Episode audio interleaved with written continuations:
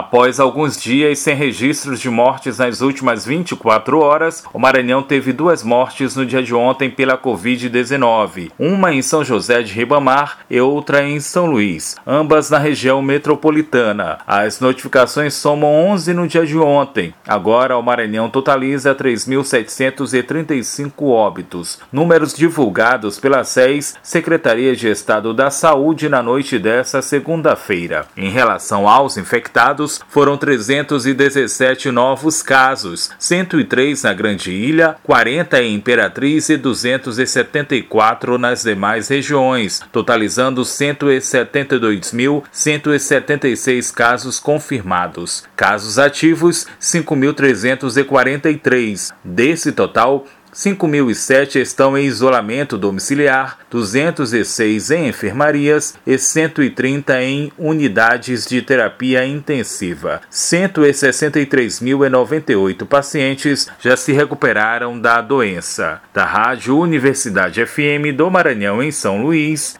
Borges Júnior.